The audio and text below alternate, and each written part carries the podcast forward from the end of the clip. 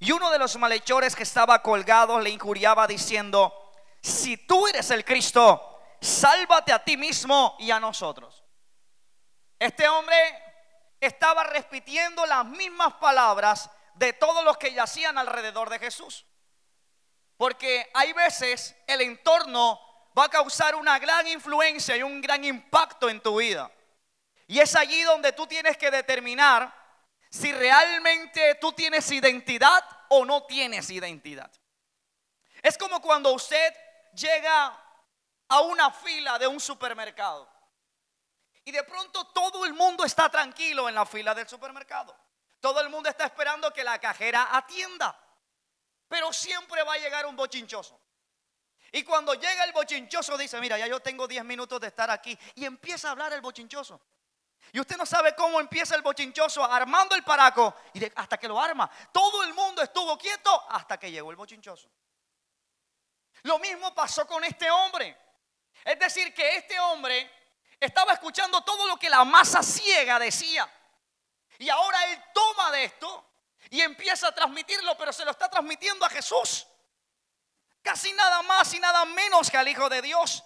Y le dice, vamos, si eres tú el Hijo de Dios, entonces sálvate a ti y sálvanos a nosotros. Pero ahora está el del otro lado. Y el del otro lado dice la escritura en el verso 40, le reprendió diciendo, ni temes aún tú a Dios estando en la misma condenación. Nosotros a la verdad justamente padecemos porque recibimos lo que merecieron nuestros hechos. Mas ese ningún mal hizo. Y dijo a Jesús, acuérdate de mí cuando vengas en tu reino. Fíjese que este hombre identifica lo que muchos no alcanzaron a identificar en Jesús. Por ejemplo, cuando Jesús es llevado delante del sumo sacerdote, el sumo sacerdote le dijo, ¿eres tú el Cristo? Y Jesús le dice, tú lo has dicho. Cuando Jesús le responde estas palabras, le dice, ¿sabes qué? Rompe sus vestiduras el sumo sacerdote y le dice, te conjuro en el nombre del Dios viviente si tú eres el Cristo. Es decir, que el sumo sacerdote no entendía esa profundidad de lo que las escrituras profetizaron de Jesús y del ministerio de Jesús. Es decir, el sumo sacerdote no pudo defender a Cristo, no conoció a Cristo. A mí me impacta eso. Pero más me impacta cuando María llega al templo. Jesús tiene ocho días de nacido.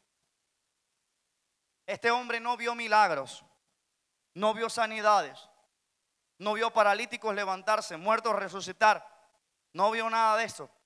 Pero este hombre le dice a Jesús que por favor, a ah, perdona a María, que le permita tomar a Jesús entre sus brazos, lo toma y lo levanta y le dice, Señor, ahora sí puedes llevarme porque mis ojos han visto la salvación de Israel. Lo que un viejito vio en un niño de ocho días de nacido que no pudo ver el sacerdote. Interesante. Este hombre estaba al lado de Jesús y estando al lado de Jesús él percibe lo que el otro no percibe. Pero no es aquí donde yo quiero llegar.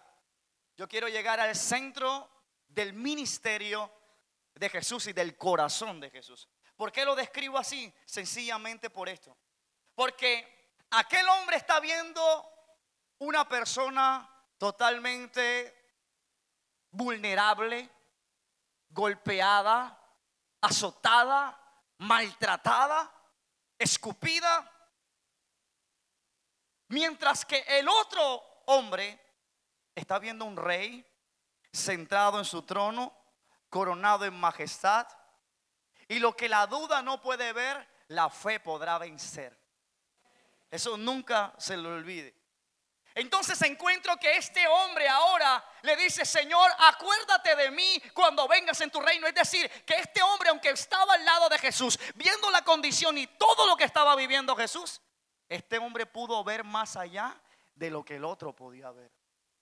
El hombre quería ser salvado de la crucifixión, mas Jesús quería llevarlos más allá, la salvación de tu alma. Y mire lo que dice la escritura. Ahora Jesús le responde de la siguiente manera. Y dijo Jesús, y dijo a Jesús, perdón, acuérdate de mí cuando vengas en tu reino. Entonces Jesús le dijo, de cierto te digo que hoy estarás conmigo en el paraíso. ¿Qué me impacta de esta historia? ¿Qué me llama la atención de esta historia? Que Jesús en algún momento dijo, yo no vine en ningún momento ni a juzgar ni a señalar, yo vine a salvar lo que se había perdido. Está a unas cuantas horas de entregar su vida. Y aún estando en la condenación, y aún estando en ese momento trascendental, salva un alma. Y muchas veces a nosotros, alguien nos pide el favor de que le oremos, de que le visitemos, de que le llamemos. Y muchas veces a nosotros nos carga. Cuando usted lee un libro de un hombre llamado Telmo Salas, usted va a entender lo que tuvo que vivir Jesús en el momento de la crucifixión. Sus brazos están expandidos, su pecho está pegado a la cruz, pero sobre todo para él poder hablar y pronunciar una palabra, tiene que tomar fuerza en su caja torácica, pero sus pies son maltratados cada vez que él toma aire para hablar. Pero a él no le interesó el dolor. A él lo que le interesó fue el propósito. Y usted y yo tenemos que entender que en este ministerio, en este trabajo en la obra de Dios, muchas veces te van a causar dolor.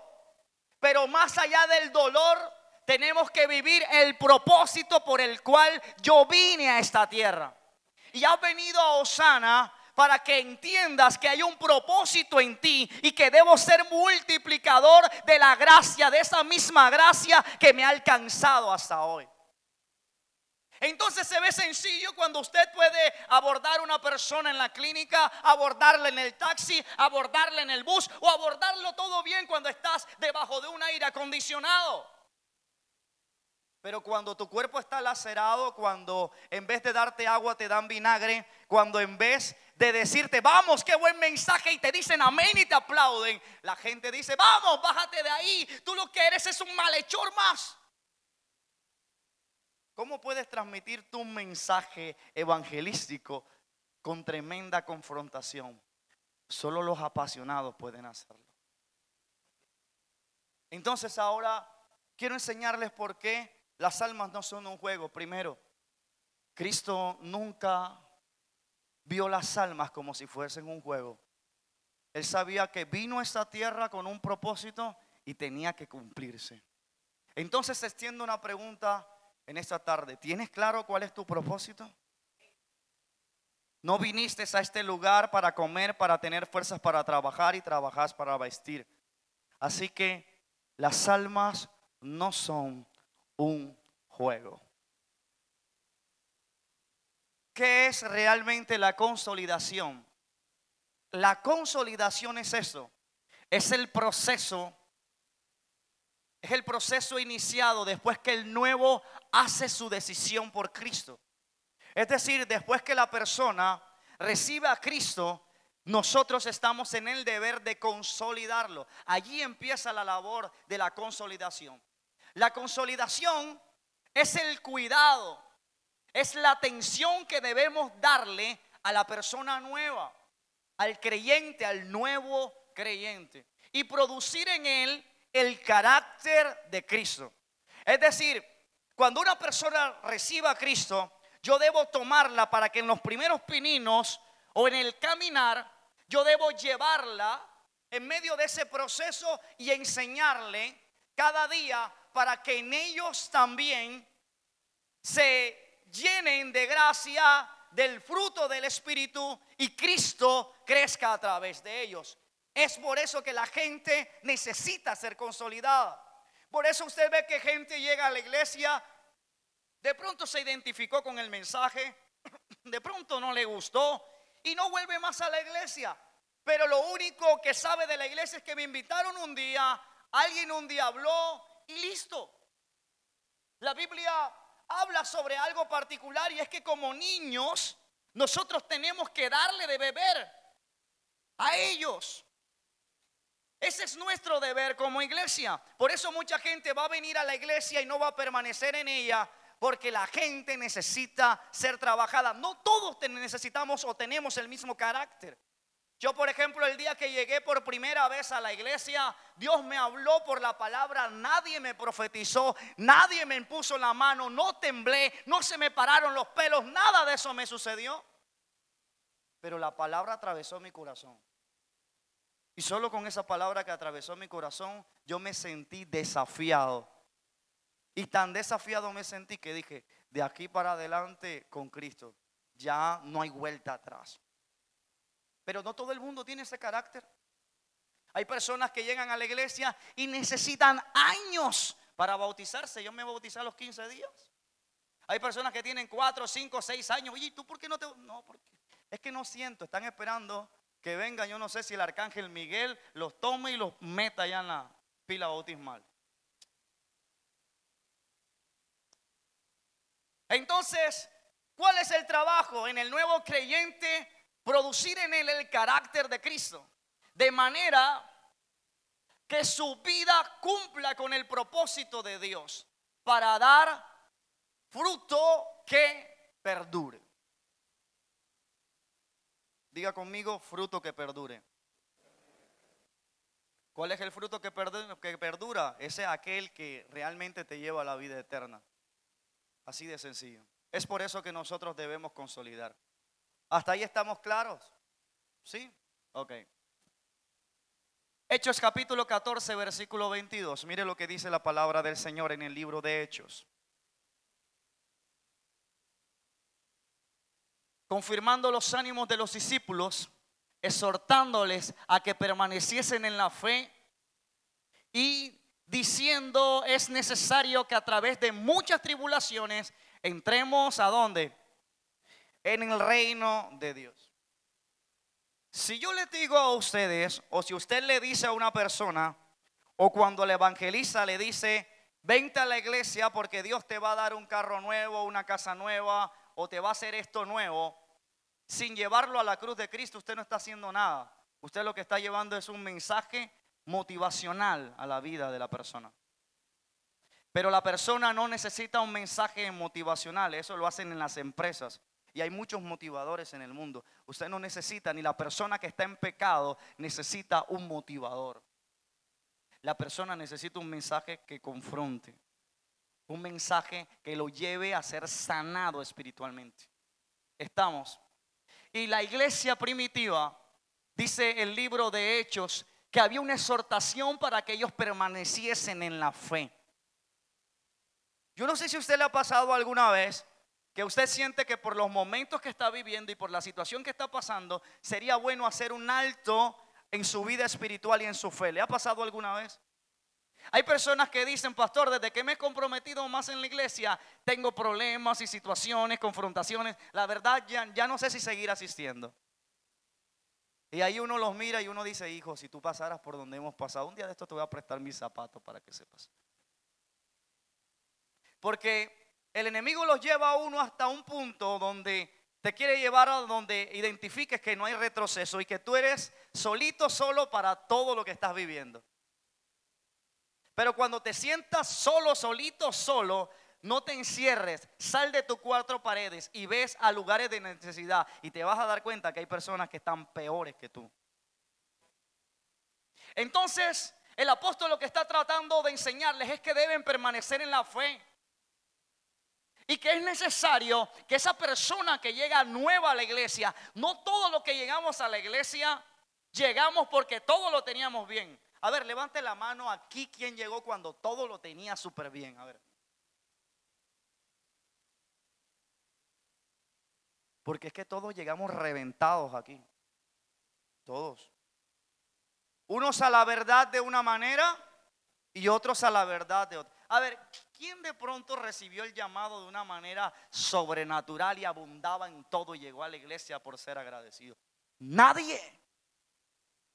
Nadie, todos llegamos a la iglesia porque tocamos fondo. Luego entonces toda la persona que cruce por esa puerta va a cruzar con necesidades. Y el mensaje más barato que yo le puedo dar a la gente no es que Dios va a cambiarle todo, no, Dios te va a cambiar a ti. Porque entonces va a suceder lo que la Biblia realmente describe cuando Jesús se encuentra con los diez leprosos. Jesús se encontró con los diez leprosos y ¿qué pasó con ellos? Vayan y muéstrense al sacerdote. Y se fueron a camino al mostrarse al sacerdote. Pero mientras iban camino a encontrarse con el sacerdote, uno de ellos fueron sanados y empezó a verse la piel. Uy, qué chévere, tenía rato que no me veía así. Y solo uno llegó y se presentó y fue agradecido. Pero solo uno, habla la Biblia, que recibió la salvación realmente del alma y lo que quería. El resto se fue sanado, pero perdido. ¿Me hago entender? La gente que llega a la iglesia llega con necesidades, pero la gente tiene que pasar por la cruz de Cristo. Porque es la cruz de Cristo la que finalmente nos limpia por su sangre. Y cuando reconocemos eso, entonces vamos a entender que van a haber tribulaciones y van a haber cualquier cantidad de conflictos en medio de mi vida cristiana, pero a través de ellos yo sé que vamos a entrar al reino de Dios. Esto habla de que hay un proceso de consolidación extremadamente importante en la iglesia primitiva. Es decir, de que las personas que llegan, que llegan hasta este lugar, nosotros debemos identificar cuál es la situación. Y si algo debemos hacer es darle ánimo a esas personas. ¿Qué significa forjar el carácter de Cristo en el nuevo creyente? Luego que usted y yo consolidamos, usted y yo debemos ser el espejo donde el nuevo creyente mire. Toca el que está a su lado y dígale, tú debes ser el espejo. Donde el nuevo creyente mire. Si el nuevo creyente se va a dar cuenta que usted es tremendo tramposo, tremendo mentiroso, tremendo embaucador, ¿qué se va a dejar para ese discípulo suyo? Es decir, que el creyente debe ver en mí ese respeto, ese respeto, esa gracia, ese favor de Dios. Y yo quisiera ser como, como mi líder, como mi pastor, como mi mentor, como mi guía. Porque ¿qué pasa cuando eso no acontece? Usted se siente como fracasado, ¿sí o no? Engañado. ¿Qué es esto? Entonces, forjar el carácter de Cristo en el nuevo creyente significa que yo debo mostrar a Cristo a través de mí. Aspectos importantes, quiero detenerme allí, quiero que si trajiste en qué anotar, tengas esto bien claro.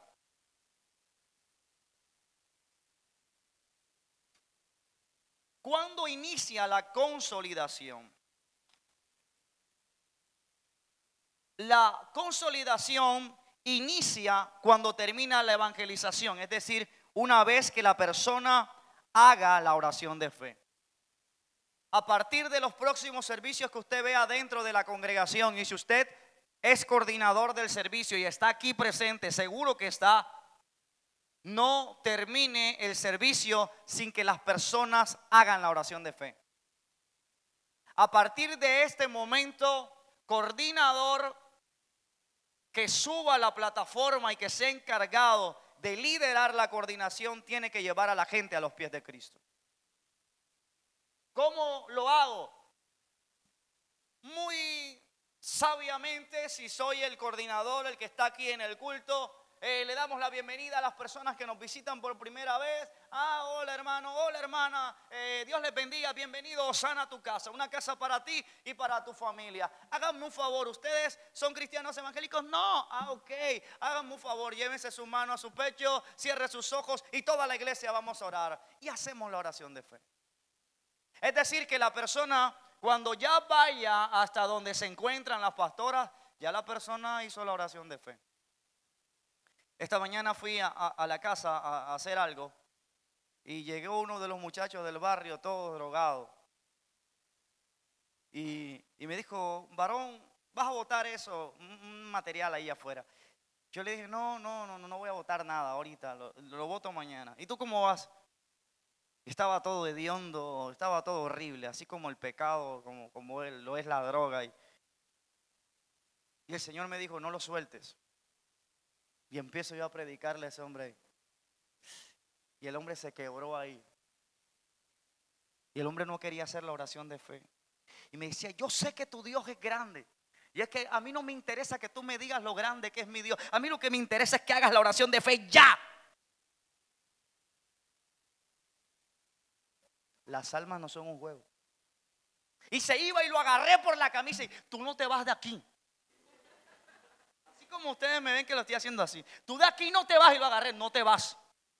Porque la última vez que dejé ir a alguien me cargó bastante durante mucho tiempo porque al día siguiente murió. Así que tú no te vas a ir. Si no recibes a Cristo, no te vas. Y así fue. Cualquiera que me veía, cuando ese hombre estaba pasando y el pastor está peleando con eso. estaba peleando, era por el alma. Entonces, después que la persona hace la oración de fe, es necesario que la persona afirme su fe. Así como cuando usted hace una casa, usted no puede levantar cuatro paredes si no hay cimiento. Usted quiere saber qué tan fuerte es la casa, entonces haga un muy buen cimiento. ¿Usted sabe por qué nos costó tanto la construcción de la iglesia tantos millones, porque el cimiento es bien fuerte, tiene buena varilla eso. Y eso es costoso. Es necesario, es necesario que la persona que recibe a Cristo, esa persona empiece un proceso de desarrollo como creyente, pero empezamos de dónde? Desde el cimiento. Porque le decía al principio, le decía, mire, usted no le habla a la persona, venga a la iglesia porque Dios va a darte, va a darte, va a darte, va a darte, va a darte. Porque la persona viene a la iglesia por lo que Dios va a darle, pero ella no va a ir al cielo por lo que Dios le dé, sino por la conversión que tenga. ¿Estamos? Porque de qué le sirve al hombre tener toda la riqueza del mundo si pierde su alma. Entonces, es importante iniciar el proceso en los primeros días o en las primeras semanas de la vida cristiana de la persona. Es como los que han tenido la oportunidad de vender, de estar en un stand de venta. Usted sabe que a la persona mientras está caliente, véndale. Si usted la deja que se va para la casa, pierde el año. Mañana dices que lo pensé bien y la verdad no tengo el presupuesto. Usted tiene que venderle enseguida. Lo mismo pasa con el nuevo consolidado. Es decir, para que usted tenga éxito en el proceso, tiene que aprovechar ese enamoramiento o esa coyuntura. ¿Vale? Entonces, es así como iniciamos a la consolidación. ¿Cuánto cuesta consolidar? Si usted ama las almas, usted no le cuesta nada. Pero si usted no las ama, usted va a sacar cálculo, tiempo, más gasto, más gasto, más gasto y más gasto. ¿Qué trato de decirle con eso? Un hombre dejó calles de oro, mar de cristal, su reino, y se vino a predicarle una parranda de locos. Y vaya que tuvo éxito porque fue alcanzado usted y los suyos. Y no solo usted y los suyos, sino los que han de venir detrás de usted. A mí me impacta cómo es Dios. Entonces, consolidar te va a costar. Te va a costar que en algunos momentos tengas que separar la cita que tengas en WhatsApp con algunos amigos, alguna invitación que tengas y demás. Esto es mero compromiso, te va a costar tiempo. Te va a costar rodillas. Porque a partir, ahorita que salgamos de este lugar, cada uno de nosotros, Dios nos va a dar a identificar a quién vamos a consolidar. Y vamos a pagar un precio por ellos. Te va a costar. Como yo le decía a ese muchacho esta mañana, mira, ni todo el oro del mundo, ni todo lo que me den, me va a producir tanto gozo que el poder verte a ti alabando a Dios en una iglesia. Y él me miraba y lloraba. Yo le decía, no, en serio, míralo bien. Así nos ama Dios. Es más, la Biblia dice que hay fiesta en los cielos cuando un pecador se arrepiente. No hay otra muestra en la Biblia que haya fiesta, sino cuando un pecador se arrepiente. Búsqueme otra. ¿Qué parrandón vamos a hacer este año en el cielo? En serio, hay que hacerlo. Segundo, ¿cuánto cuesta consolidar? Tercero, ¿cuándo comienza el proceso de consolidación? Yo se le expliqué. ¿Y cuál es el mejor lugar para consolidar? Generalmente es necesario que dentro de este proceso de consolidación usted entienda los contactos que se debe tener con la persona. Y hay un buen lugar donde usted va a poder llegar y poder a ellos llevarle el mensaje de Dios y no es más que su casa. Luego, si la persona no quiere que sea en su casa, quiere que sea en la iglesia, pues que sea en la iglesia. Si quiere que sea en un centro comercial, que sea en un centro comercial. Pero el mejor lugar es su casa. ¿Por qué va a ser su casa? Sencillo. Porque cuando usted tiene la oportunidad de llegar a la casa, usted en la casa va a ver cosas que en otro lugar usted no va a ver. Por ejemplo, usted llega a la casa y se va a dar cuenta si es ordenado o es desordenado, cómo trata a su esposa, cómo trata a sus hijos. Y muchas de estas cosas van a ser pautas que te van a servir para posteriormente ser un gancho para ti y saber cómo llegarle. Porque en la iglesia todos somos evangélicos. Todos somos aleluya, gloria a Dios y hablamos en lengua y saca pero cuando salimos de la iglesia y estamos en el, allá en la casa, y suenan las puertas, y suenan los gritos, y caen las ollas, entonces es necesario que se llegue a la casa para uno identificar qué es lo que se está moviendo alrededor de ellos. Y cuando usted identifica, usted puede trabajar más seriamente y tener un punto de vista de dónde iniciar un proceso de oración también en ellos. ¿Me hago entender? Entonces el mejor lugar es la casa. Responsable del proceso de consolidación, en este caso, el coordinador de consolidación de la iglesia Osana, en este caso somos nosotros los pastores, los que estamos llevando este proceso de consolidación.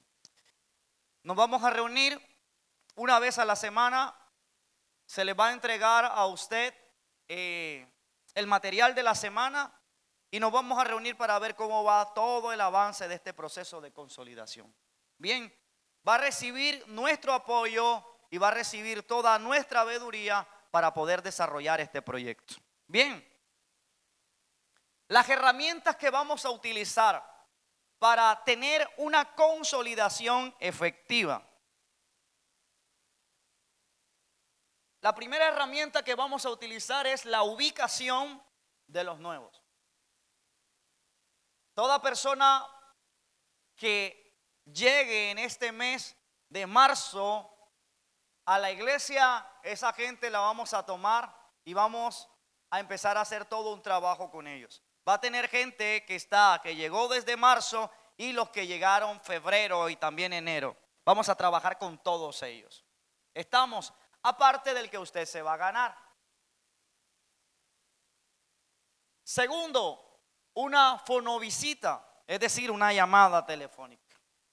Entonces se preguntará, ¿cómo va a ser esa llamada telefónica? Yo voy a hacerlo a través del manual para que me entienda un poco más. Primero, esa llamada telefónica, lo primero que debe tener en cuenta, no podemos presentar, presentarnos dando nuestro nombre, ni tampoco haciendo un comentario indebido en la llamada, no. Simplemente yo lo que tengo que hacer es darle la bienvenida a la iglesia. Ese va a ser el punto de quiebre. Porque lo primero que va a decir, ¿y usted cómo se consiguió el teléfono mío? ¿Sí o no? Entonces usted lo va a llamar y le va a decir, hola, buenas tardes, ¿cómo estás? Mira, te llamo de la iglesia Centro Cristiano de Avivamiento Sana. Mis pastores, primero Dios y mis pastores nos han delegado una función y es de llamarte, ¿cómo estás tú? ¿Cómo está tu familia? Ay, aquí estamos bien, gracias a Dios. Oh, qué bueno, qué bueno, me alegra mucho. Mira, es nuestra inquietud. Ya Dios colocado en nuestro corazón que oremos por ti. ¿Por qué no me regalas eh, eh, de pronto una petición que tengas por la cual quieres que A todo el mundo le gusta que oren por él. A todo el mundo. ¿Por qué quieres que oremos? Si la persona de ahí va en, la llamada, va a decir, bueno, mira, lo que pasa es que mi abuelo está enfermo, el hombre está más allá que acá. Ah, ok, en el nombre de Jesús declaramos sanidad. Vamos a estar orando por tu abuelo para que Dios no se lo lleve, sino que Dios haga el milagro y todo lo demás. Y, esa, y esa llamada no puede durar más de un minuto. Porque es que hay gente que, que se pone cansona. Y usted no necesita canzonear a nadie, usted lo que necesita es transmitir el mensaje y recibir lo que va a recibir de parte de la persona. Entonces, el tema del gancho de la oración lo va a llevar a usted a ir de rodillas delante de Dios y Señor, mira al abuelito de la hermana tal. Padre, tu decisión, ¿te lo llevas o haz algo, Señor? Nosotros oramos, Señor, muestra tu gloria, muestra tu gracia y bueno, y demás. Estamos. Entonces así debe ser nuestra llamada. Algo más que debemos tener en cuenta en la llamada. Comience la conversación rompiendo el hielo, haciendo preguntas también sencillas. Puedes hacer un comentario breve de lo importante que fue haber recibido el culto, también te puede servir.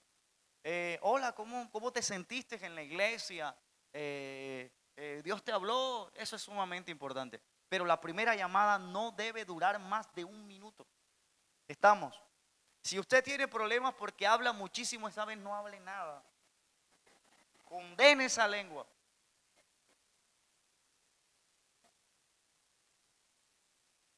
En serio.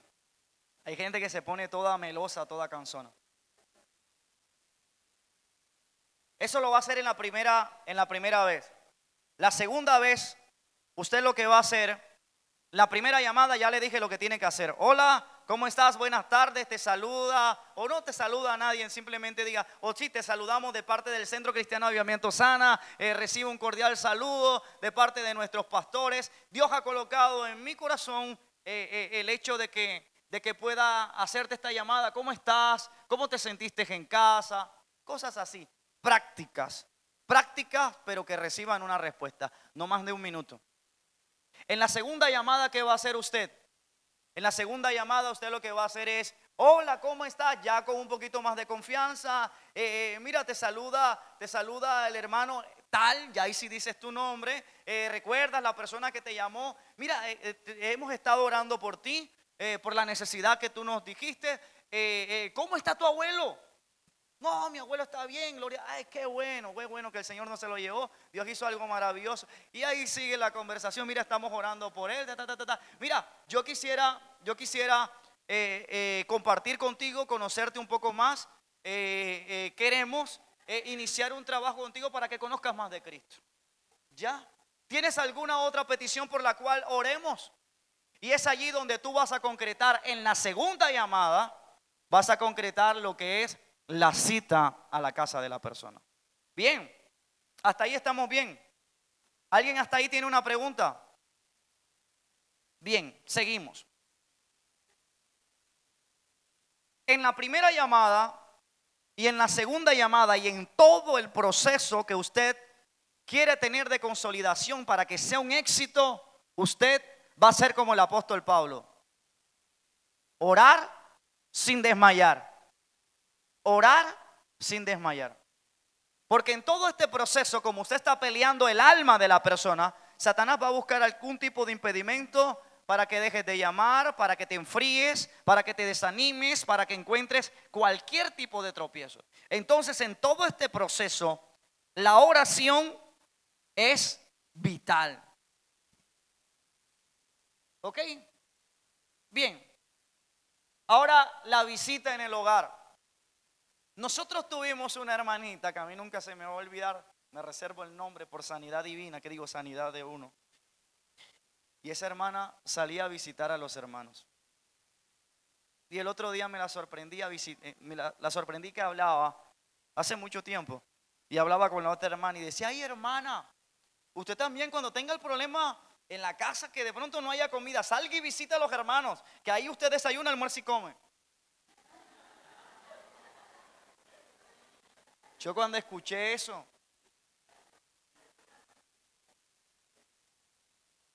miren, muchas de las casas donde he ido de la iglesia, si de pronto he ido a su casa, Usted no me ve exigiéndole que me dé jugo ni que me dé nada.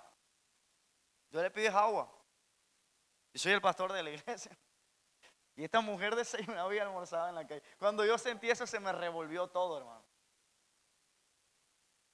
Gracias a Dios y a Cristo que la sacó de aquí. Está con nosotros. Cuando usted vaya a visitar, quiero que tenga claro lo que le voy a decir y se ciña a lo que le estoy diciendo. Es mejor dejar a las personas con hambre y no que las personas te echen porque eres un hambriento. Dime, hijo. Claro que sí.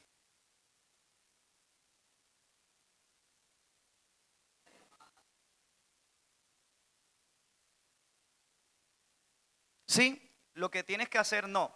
Lo que tienes que hacer es que dentro del proceso vamos a tener tres meses para desarrollar todo el trabajo de consolidación.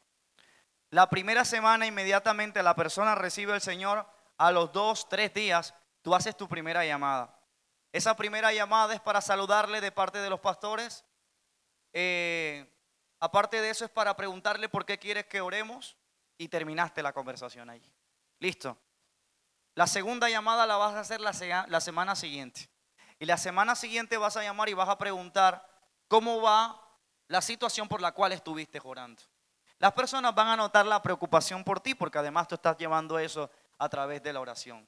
Y es ahí donde tú vas a concretar la cita para la tercera semana. Esas dos semanas te van a servir para dos cosas.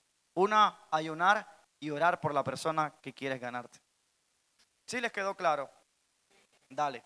Entonces seguimos aquí. Gracias por la pregunta, Héctor.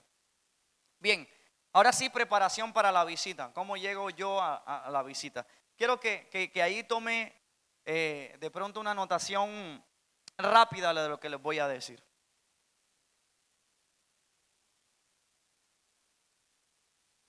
Primero, ya hicimos la primera llamada, hicimos la segunda llamada, ya sabemos que la persona se llama Eucalia. Ok, Eucalia, ¿cómo te va con tu, con tu abuelo? No, todo está bien. ¿Qué te parece si te visito y oramos por él? Claro que sí. ¿Cuándo? Ok, la próxima semana. ¿Qué te parece el sábado? Ok, sábado está bien. ¿A qué hora? Tres de la tarde. Tres de la tarde nos vemos allá. Entonces, llegaste a la casa de Eucalia y tocaste la puerta. Entraste hasta allí y lo primero que debes tener en cuenta cuando tú visitas la casa de Eucalia es analice el problema. Analice el problema. ¿Cómo así? Porque en el primer contacto que tú tuviste con la persona, la persona te refirió el problema. ¿Sí me hago entender? El problema era del abuelito enfermo. Todos vamos a enfocarnos ahí. Ese era el problema. Y si en algún momento la persona no se ha abierto totalmente, órale a Dios para que Dios te dé el discernimiento y puedas darte cuenta de lo que te mueves ahí. Hay personas que en algún momento usted no tiene necesidad de que esa persona abra su boca, porque usted llega a la casa y usted se las pilla todas. ¿Sí estamos? Hay lugares donde no se puede tapar absolutamente nada y tú puedes lograr evidenciar cosas. Entonces identificas primero el problema y esto va a despertar en ti un interés para poder interceder por la persona. Entonces, primero, para tener en cuenta o preparación para la visita es identificar el problema. Segundo, pídele a Dios una palabra antes de llegar hasta el sitio. Porque cuando ya tú identificas el problema, inclusive, Dios te puede dar la palabra en el lugar.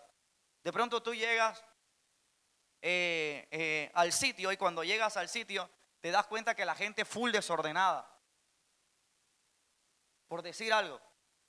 Y que tú ves que, que la casa es una locura, que no se sabe ni quién manda ni todo lo demás.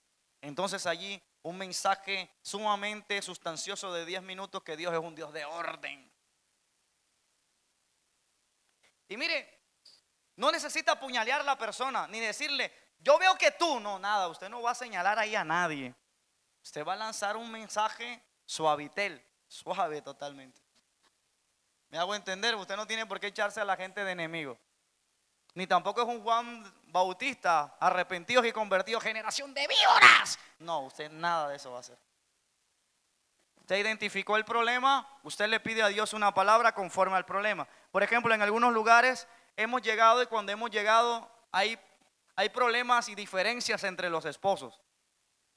Entonces, mire, eh, Dios habla en su palabra y usted utiliza una palabra que pueda bendecirlos a ellos, no traer trifulca ni problema. No es que ahora que se vaya el hermano y se formó tremendo problema, no, nada. Usted de paz. Estamos. Tercero, seleccione un texto apropiado. Ahora no es que tú vas a predicar un sermón de 20 minutos que vayas a aburrir a la gente, no. Dos minuticos, una palabra sencilla que llegue al corazón de la persona. Es decir, que en ese momento tú debes tener la palabra sencilla, práctica y objetiva, lo que quieres transmitir a ellos. Pero que tenga un gran impacto espiritual en lo que le vas a transmitir a ellos. Y es necesario que ahí organicemos nuestros pensamientos y escribamos con sentido lógico lo que queremos transmitirle a ellos. Por eso es tan importante que nosotros tengamos unos mini sermones, algo bien chiquito, una pequeña reflexión de algo que pueda eh, bendecir la vida de las personas que visitamos. Ahora no es que vaya a sacar el sermón delante de ellos y a leerlo, no. Por eso es tan necesario que todo aquel que consolide sepa lo que va a decir y sepa de la palabra. Que no vaya a salir confundido de ahí. Estamos. Por eso es tan importante la relación del consolidador con la palabra de Dios. Porque te vas a enfrentar a chicharrones que tú nunca en tu vida pensaste enfrentar. Hay gente que sube a la consejería en la iglesia y me, y me sueltan todo un, un problema. Yo, padre, ¿y ahora qué le digo a esta gente?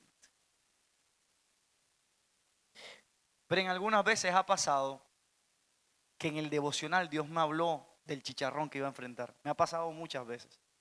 Por eso es tan importante que antes de que salgas de casa puedas tener esa comunicación con Dios. Dios me ha soplado chicharrones que voy a tener. Y yo, claro, entendí. Estamos. Por eso es sumamente necesaria la comunicación. Cuarto, cuide su apariencia.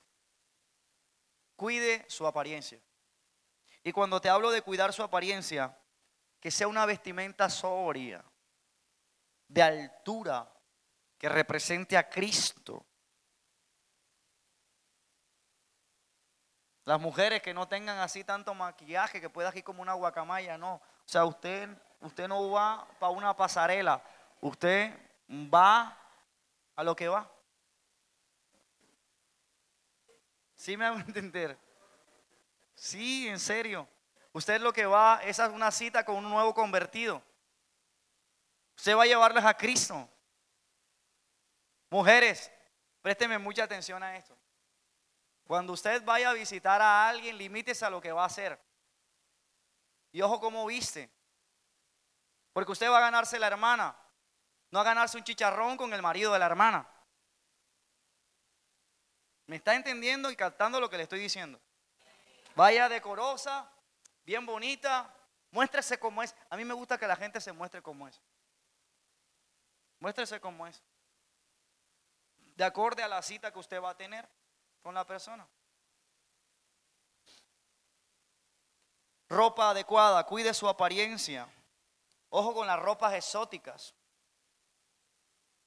o excesivamente informales que vaya a la altura de la cita que usted va a tener. Cinco, refleje siempre limpieza. Del bolsillo no importa, eso hace parte del interno suyo.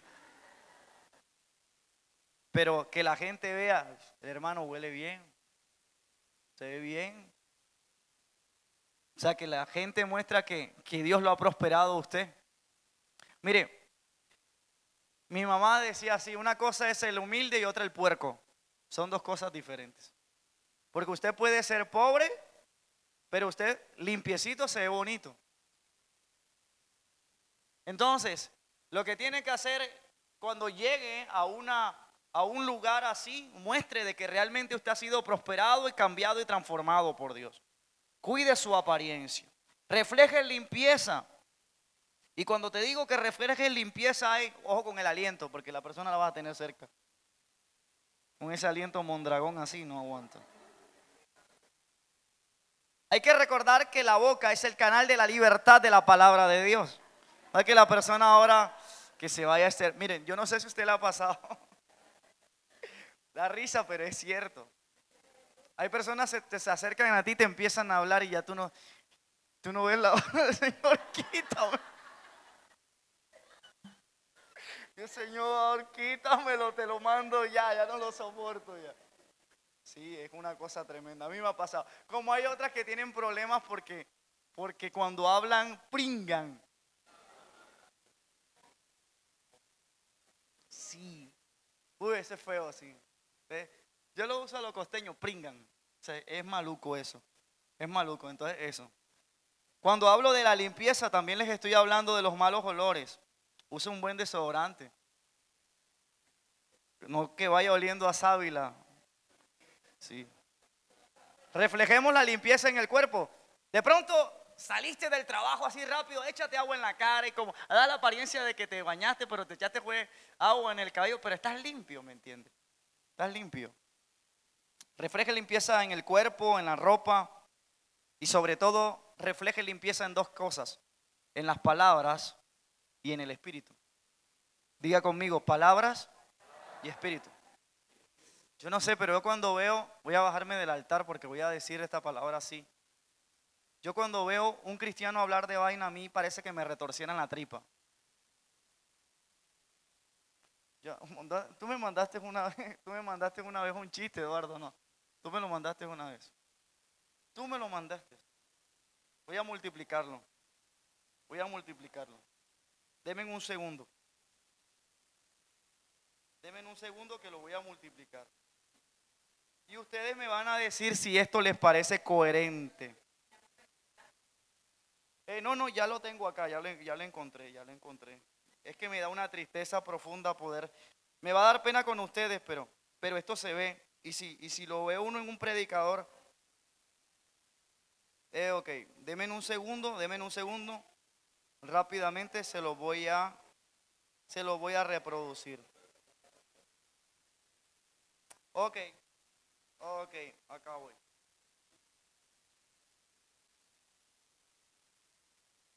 Si siente que su estómago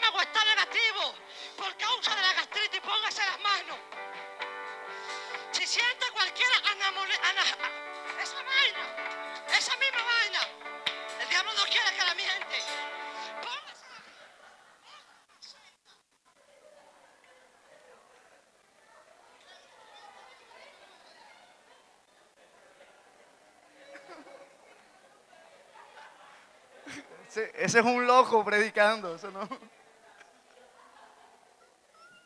Ese es un mismo loco predicando. Ni siquiera puede decir la palabra y termina diciendo esa palabra. En una administración y después termina hablando en lengua. Y dice, el diablo no quiere que la miente. O sea, lo que tú hablas determina lo que tienes dentro. Y hay gente que habla así porque es lo que tiene dentro. Porque de la abundancia del corazón habla la boca. Y si quieres tener un discípulo limpio, tú tienes que estar limpio. ¿Estamos? Alguno el otro día me salió y que no, lo que pasa es que la vaina está, la palabra vaina está en la Biblia.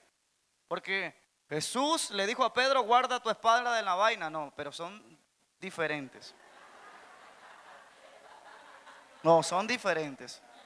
La vaina es el lugar donde se guardaba la espada y tú me estás hablando de una vaina que es cualquier cosa. Ey, y lo que tú estás hablando no es cualquier cosa.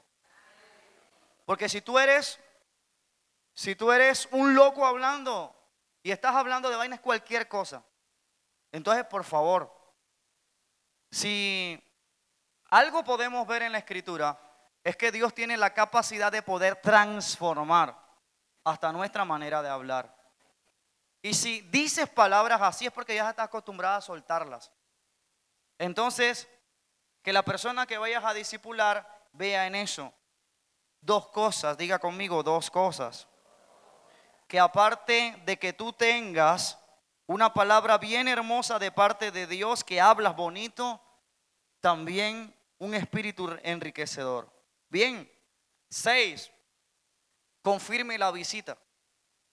Es decir, que la persona que la persona pueda recordarle, usted pueda recordarle el día de la visita.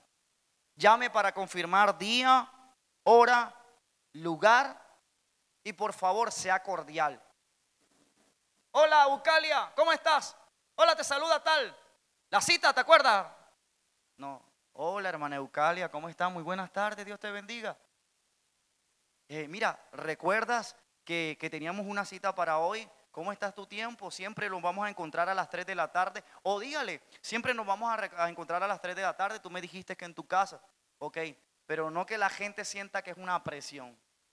¿Me hago entender? Sea cordial, sea cordial, todo lo cordial que usted pueda. Bien. Siete, puntualidad. Puntualidad.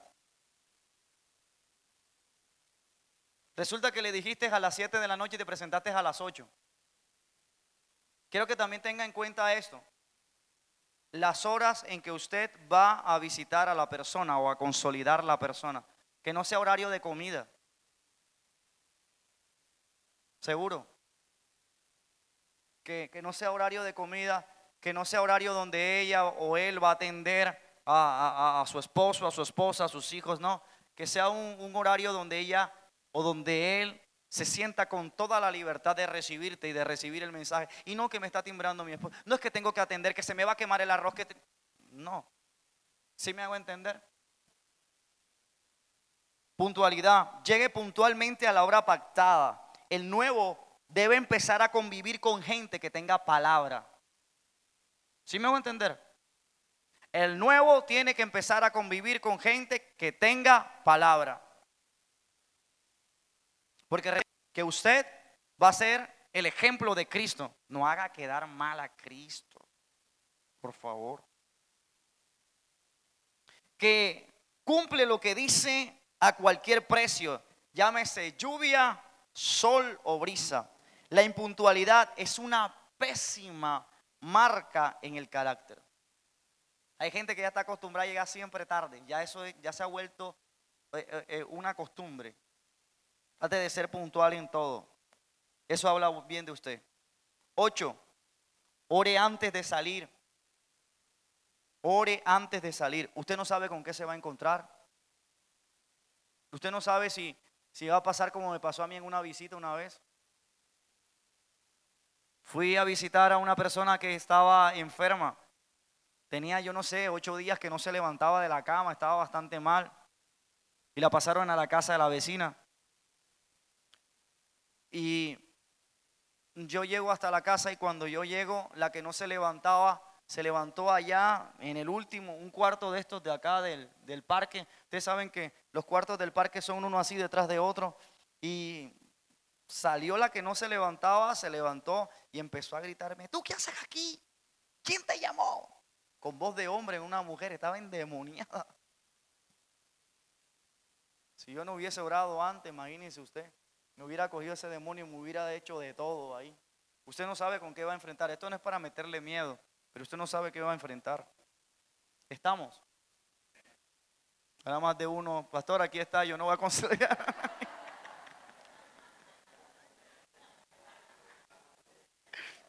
Padre, mete tú. Manda quien sea, pastor, pero yo no voy. Dime. Sandra, ¿te pasó? Pregunte.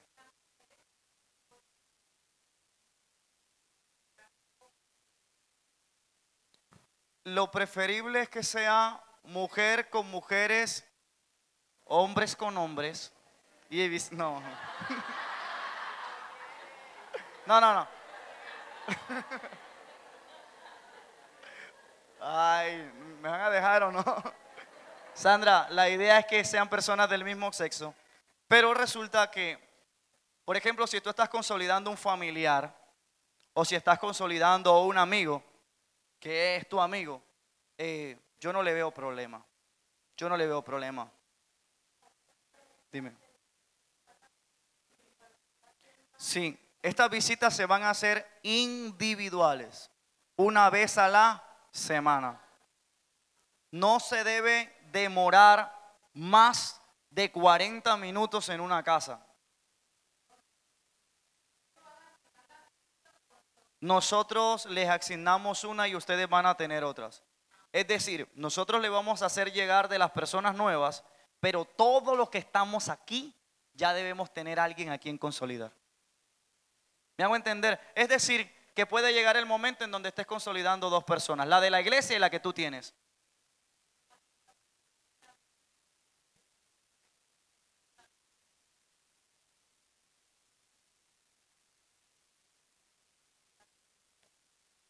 Sencillo, ahorita tienes una manera que es por videochat, ¿no?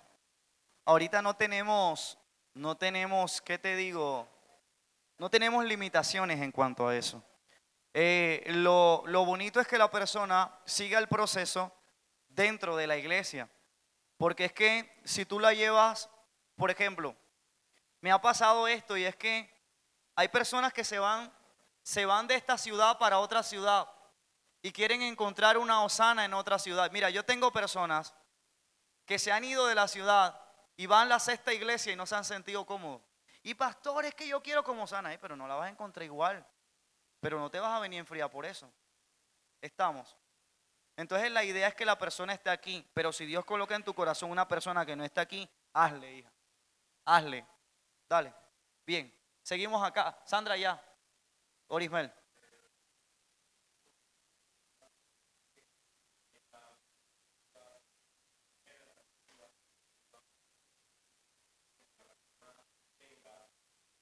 Sí, sí.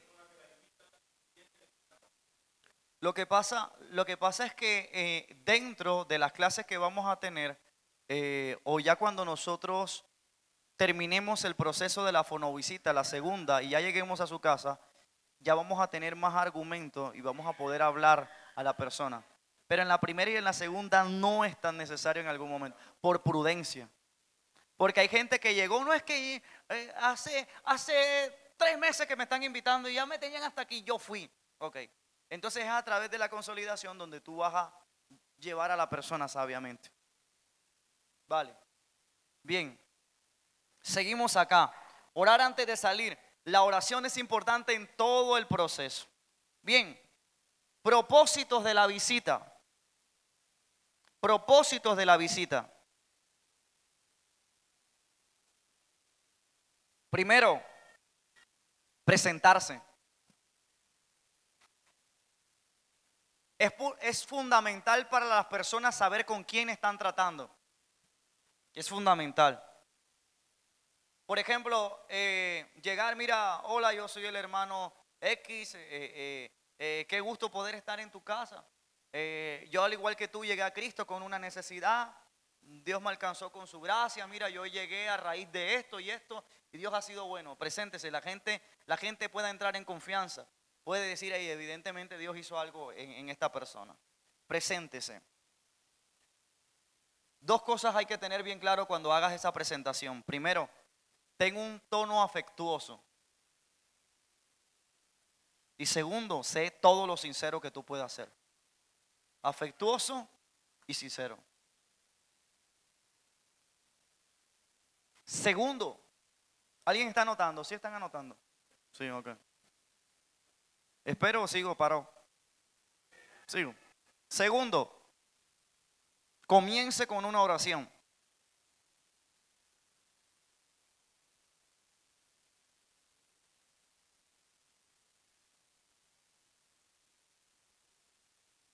Y en esa oración quiero que sea muy concreto y específico no vaya a llegar con una oración como la que voy a hacer ahora. Padre, en el nombre de Jesús, ato todo demonio ahora, Padre, los que están en las paredes, los que están en los cuadros ahora. Nada, papi, no vas a asustar a nadie. Reprendo a Toligo y echo fuera ahora. No, nada, usted. Ah, usted no me va a asustar. Y habla, sácate y abre en lengua. Nada, usted. Relajado, todo lo relajado que usted pueda. Usted llegó, Cierra sus ojos, oremos.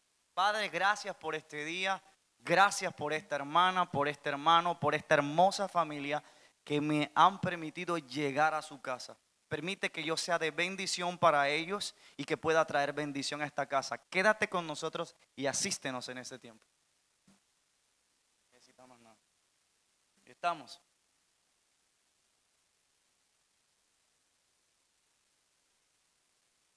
Comience con una oración. Comparta una porción breve de las escrituras. Breve. Breve puede ser un proverbio. Un proverbio bien sencillo. Y una porción que lo que te dure sea aproximadamente unos dos minutos. Ni dos minutos, un minuto. Porque finalmente tú le vas a dar una clase. ¿Estamos? Cuarto, explique, explique brevemente la visión de la iglesia. Ustedes van a ver, van a ver próximamente en alguna de estas paredes la visión y misión de la iglesia. No los tenemos, pero lo vamos a, es decir, no los tenemos plasmados, pero los voy a mandar a hacer. Visión y misión de la iglesia. Entonces brevemente vas a explicar la visión de la iglesia. Centro Cristiano Avivamiento Sana es una iglesia abierta al mundo entero, donde Dios tiene la capacidad de colocar en ti el carácter de Cristo para que sea formado en Él. Esa es nuestra visión. Entonces usted se las va a explicar brevemente. Y aparte de eso, esté dispuesto en el instante a poder responder cualquier eh, inquietud que tenga la persona. Cualquier inquietud.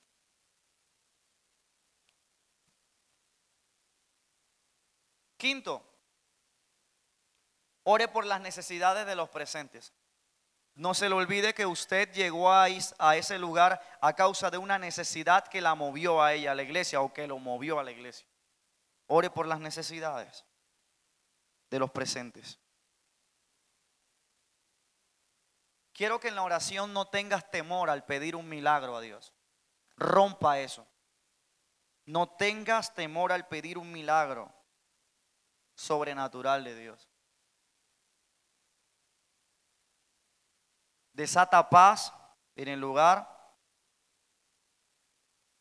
y protección sobre toda la familia.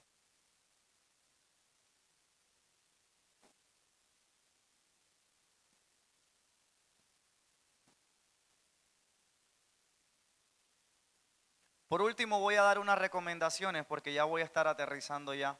Después le entrego el micrófono a la pastora para que la pastora nos oriente. Sí, yo te digo cuándo, porque ahora vamos a orar. Ahora vamos a doblar todos rodillas. Recomendaciones. Primero, otra vez cuide su aspecto personal.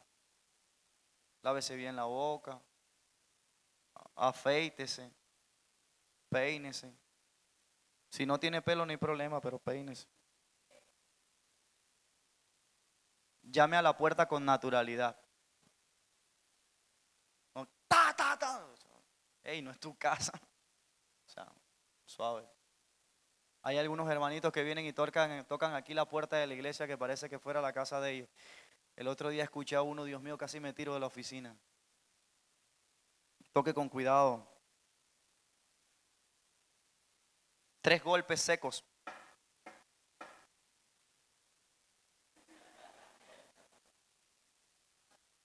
Sea pronto para hablar y pronto para escuchar. Hable y escuche. Hay hermanos que parecen un tren bala, eso no dejan a nadie hablar. Hey, déjame hablar, yo también quiero decir, quiero decir algo. Hable y escuche. Dele la oportunidad a la persona, que la persona pueda expresarse y usted asimismo pueda escucharle con atención. Un buen consejero se distingue por algo, sabe escuchar muy bien.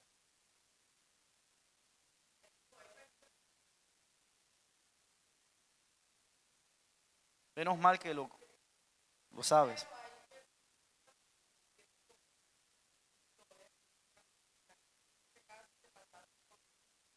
En ese caso, tú sabes bien quién eres tú. Tú necesitas saber quién es Él.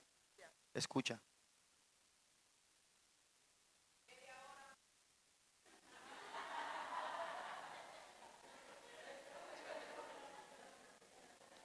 No se les olvide, eso que ella dice da risa, pero, pero es necesario. Miren, hay personas que usted va a ir a visitar que quizás están ahogándose en su casa. Y usted para ellos va a ser un canal de bendición donde quizás pueda ser escuchado. Seguro. Bien.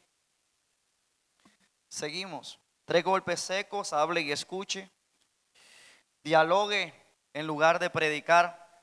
Y ahora, varón, te dice la palabra. No, te vas a sentar, vas a hablar con la persona.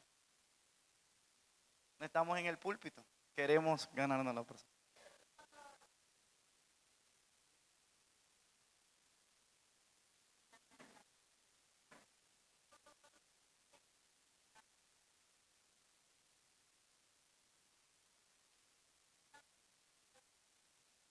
¿Sí? Yo sentí, a mí me ha pasado, se lo digo porque a mí me ha pasado, ¿no? A mí me ha pasado que yo he llegado a la, oficina a recibir a alguien en consejería y la persona llega y, de pronto yo le digo, bueno, ¿por qué estás aquí? Oremos y oramos. Y oro con la persona y, ¿y por qué estás aquí? ¿Qué, qué, te pasó? Y empiezan, toda una metralleta. Eso sí, si tú escuchas tienes que estar full atento a lo que te está diciendo. Porque quizás vas a tener un solo minuto para ser determinante en lo que le vas a decir.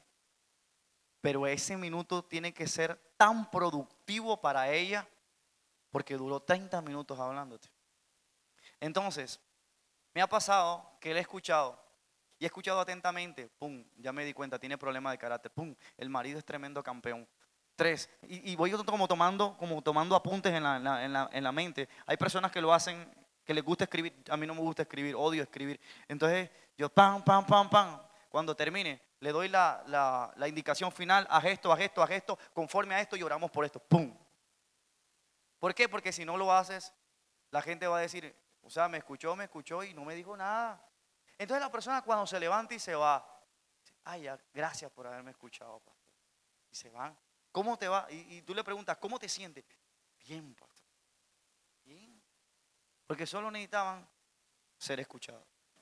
Bien, no se les olvide que el trabajo que voy a hacer ahí es el trabajo de Dios.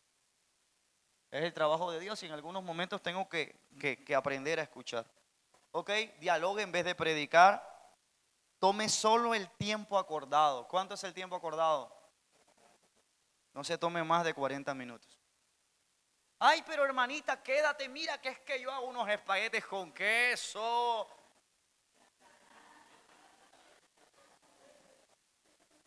Ay, hermanita. Gracias. Gracias. Pero los haces.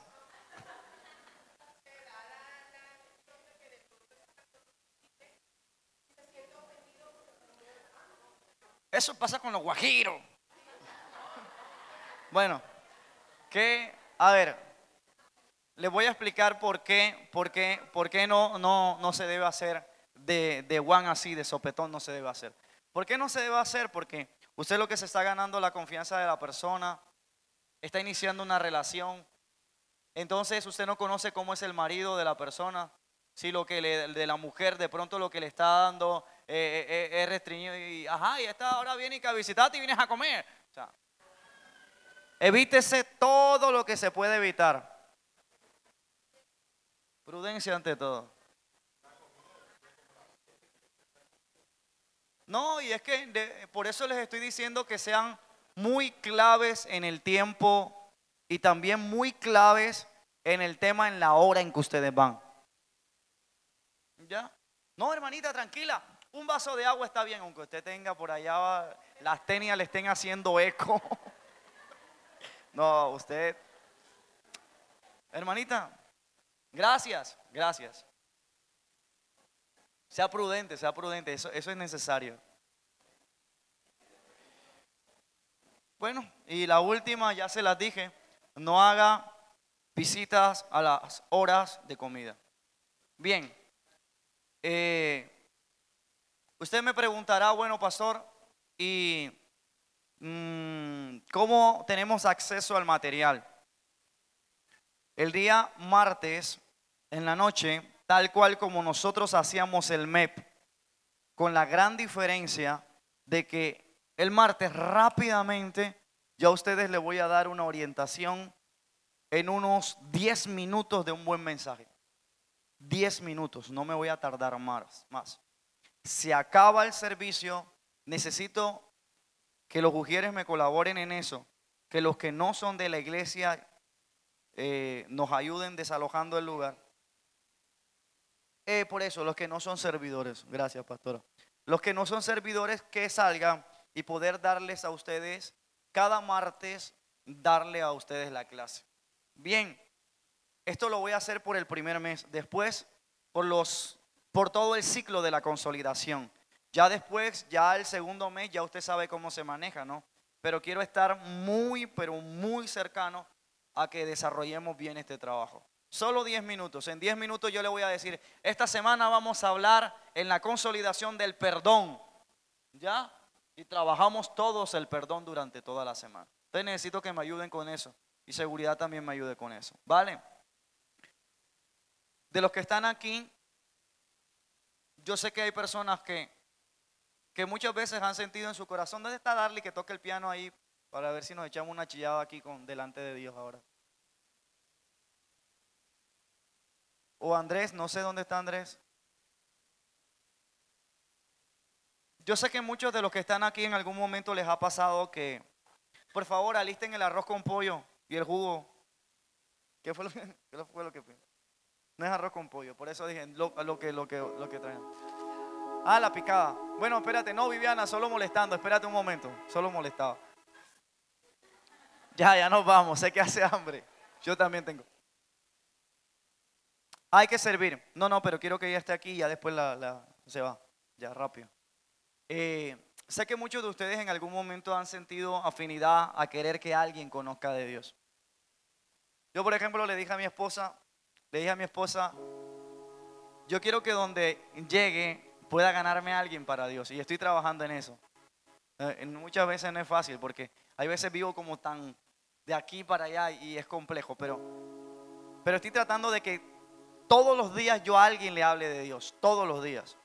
Ese que yo le dije esta mañana lo agarraba por la camisa así y estaba todo drogado y lo jalaba. No sé cómo, e, e, era el mismo Dios que me llevaba hasta ese punto.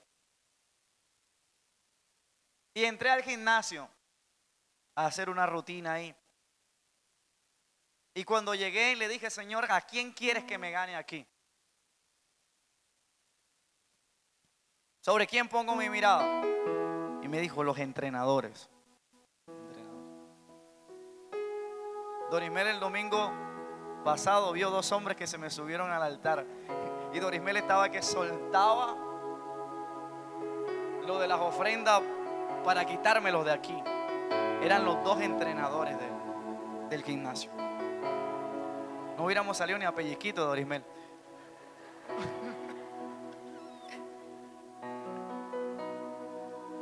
Uno de ellos, ese día, no sé, es algo que Dios coloca. Yo no te, eso no te lo puedo ni explicar porque no sé ni cómo tengo eso. Simplemente hablé con él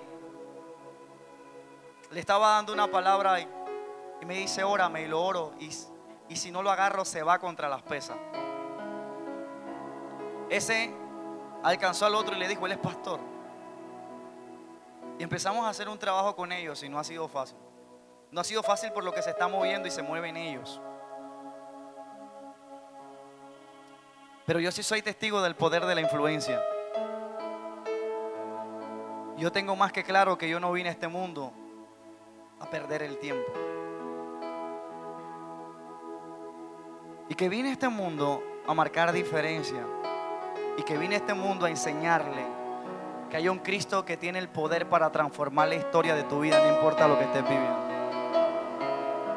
Yo estoy seguro de eso. Y yo quisiera llegar al nivel en donde la mujer de Sunem veía a Eliseo que la gente pueda entender quién eres en Dios. Que la gente no te vea como alguien simplemente normal, sino que en ti hay una autoridad espiritual única. A ese nivel nos llamó Dios. Y los que llegan a ese nivel entienden dos cosas. Son luz y son sal. Si no eres luz ni tampoco sal, entonces no eres cristiano. Ahí hay mucha gente afuera, drogados, niñas con embarazo no deseado, y quizás no tengan necesidad de atravesar el continente para enseñarle a alguien más. Los tienes en tu propia casa quizás, en tu misma familia. Y qué bonito es poder pasar el tiempo y decir, ¿sabes qué? Yo estoy en Cristo gracias a alguien que pagó un precio por mí. Y decir, ¿sabes qué? Yo fui la luz de la casa y soy luz de la casa a raíz de alguien que un día tocó mi puerta.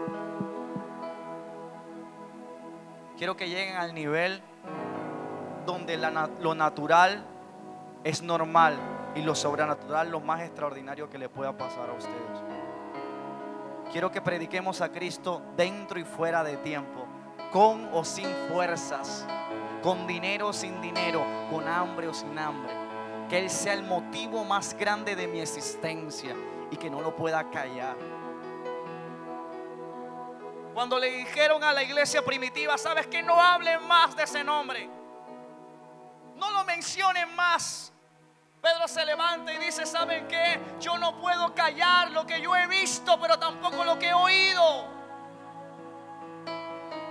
Yo sé que muchos de los que estamos aquí estamos por una sencilla razón. Hemos visto a Dios actuar para defendernos.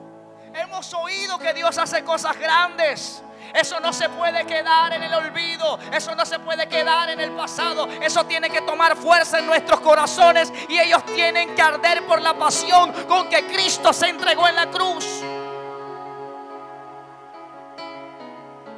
Alguien tiene que hablar de Cristo. Alguien tiene que levantarse y decirle a esta generación, ¿sabes qué? Te tengo una buena noticia. No importando lo que hayas vivido ni cuántos errores hayas cometido. Hay alguien que se entregó un completo por ti porque tiene un plan mucho más grande que el que tú tienes. Corre a los brazos de Jesús. Ponte de pie en esta tarde.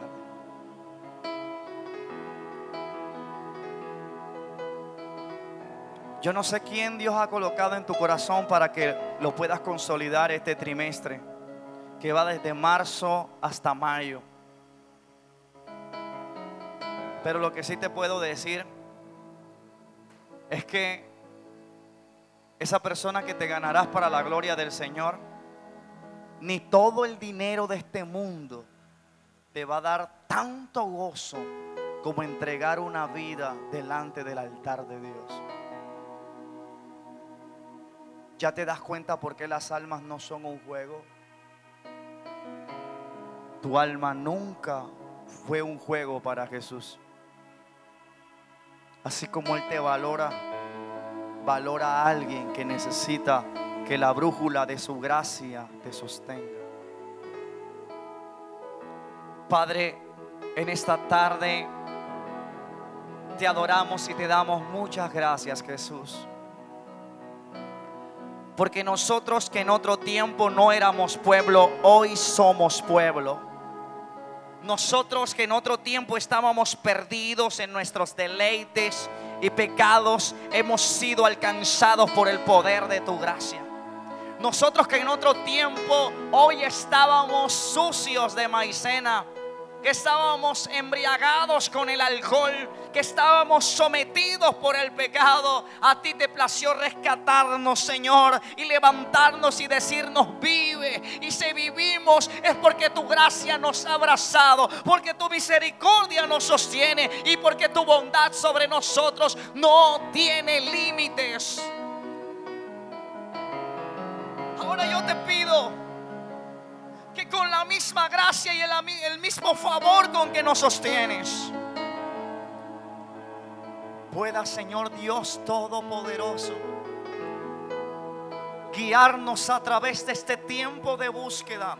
Y coloca en nuestros corazones esa persona por la cual nosotros pagaremos un precio, doblaremos nuestras rodillas, nos pararemos en la brecha, pelearemos su alma. Porque las almas delante de ti no son un juego, Jesús. Y queremos, Señor Dios Todopoderoso, tener perlas en nuestra corona. No queremos llegar al cielo solo por llegar. Como cuando un chico pasa el examen, Señor, totalmente por debajo del nivel. Queremos tener un nivel un nivel de gracia con la misma gracia que me midió. La misma gracia daré. La misma misericordia que me alcanzó, la misma misericordia daré. El mismo amor que me sostiene es el mismo amor que el mismo amor que sostendrá a otro. Enciende el fuego, enciende el fuego, enciende el fuego. Padre, desde ya inquiétanos en las noches más difíciles a doblar rodillas por las almas. En los momentos, Señor, más difíciles poder dar una palabra de aliento al necesitado.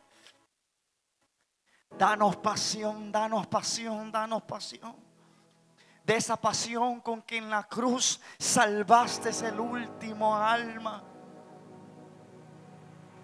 en el nombre de Jesús empieza a decir la persona que Dios ha colocado allí y dígale, Señor, yo la coloco delante de ti yo lo coloco delante de ti.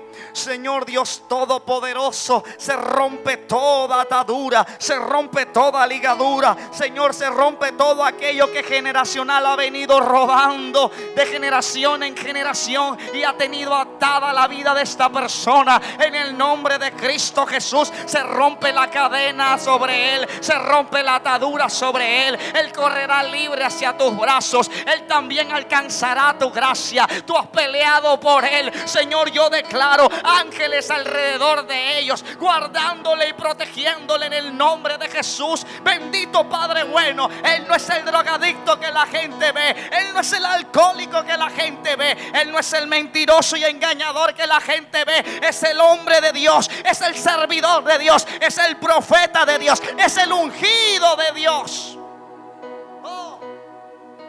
Bienaventurados los que no han visto pero han creído. Oh, qué maravilloso es poder llamar las cosas que no son como si fuesen.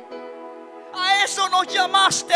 Ese es el vocabulario del reino, el vocabulario de la fe. Haz Dios Todopoderoso que podamos empoderarnos en fe para transmitir fe. Haz que la llama arda. Haz que la llama arda. Haz que la llama arda en los corazones. Haz que la llama arda. Que no se detenga el fuego. Que no se detenga el fuego en el altar. Que no se detenga el fuego en nuestras rodillas. Que no se detenga.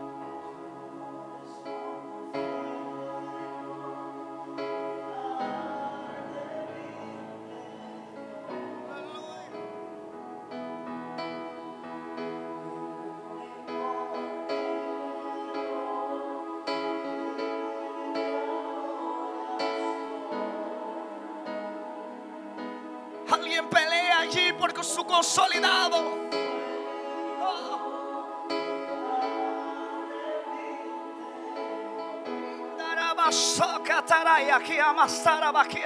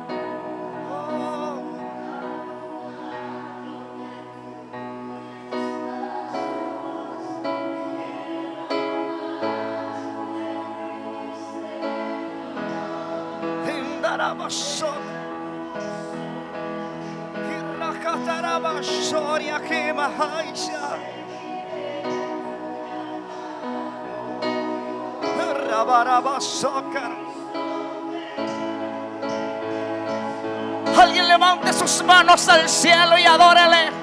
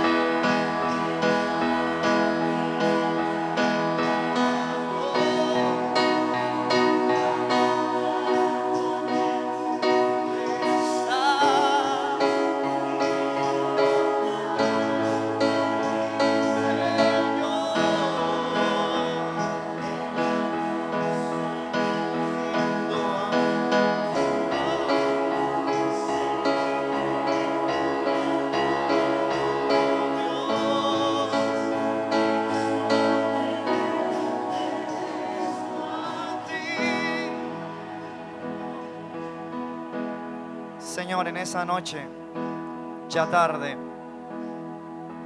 te agradecemos por amarnos de la manera que lo haces. Yo te pido que este fuego que arde en nuestro interior arda por siempre por las almas perdidas. Llévanos a otro nivel donde lo más importante sean las almas. Tal como sucedió con Evan Roberts, el líder del avivamiento de Gales. Danos la oportunidad que esta iglesia sacuda y estremezca la ciudad. De tal manera, Señor, que corramos a las calles, que lleguemos a los lugares más perdidos, donde están las prostitutas, donde están los drogadictos, donde están las ollas, Señor, de prostitución. Y podamos llegar a un mensaje de vida y rescatarles y de decirles que solo en Cristo hay esperanza. Enciende, enciende, enciende el fuego. Enciende el fuego. Condúcenos de rodillas al altar. Condúcenos en lágrimas al altar. Que no solo querramos, sino que nos levantemos. Que no solo nos levantemos, sino que avivemos. Que no solo avivemos, sino que llevemos a otros a que conozcan la gloria y misericordia del amor de Dios. Enciende, enciende, enciende el fuego. Enciende el fuego. Enciéndenos como llama. Enciéndenos como llama. Somos la respuesta de Dios al mundo.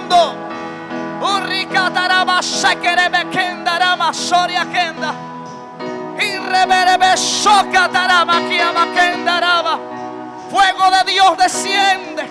Fuego de Dios desciende. Fuego de Dios desciende y consume.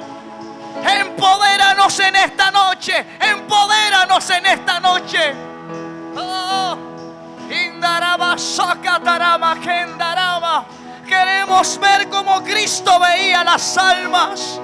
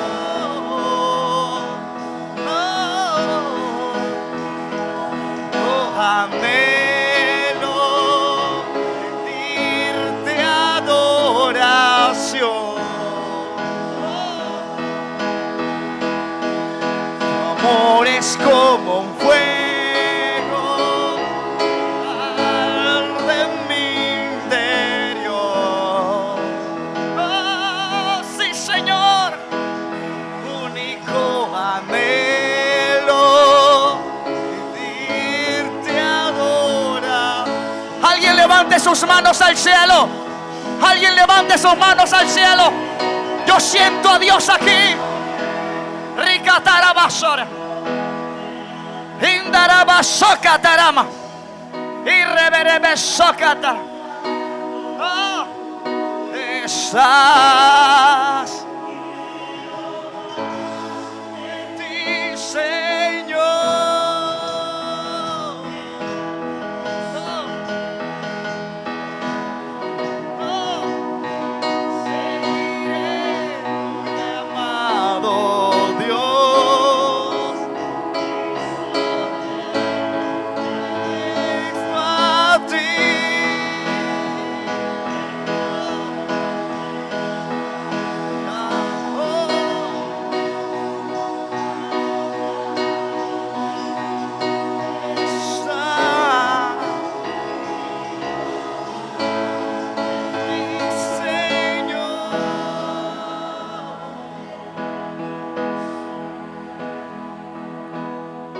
iglesia levante su voz y dígalo. Levanta tu voz y dilo.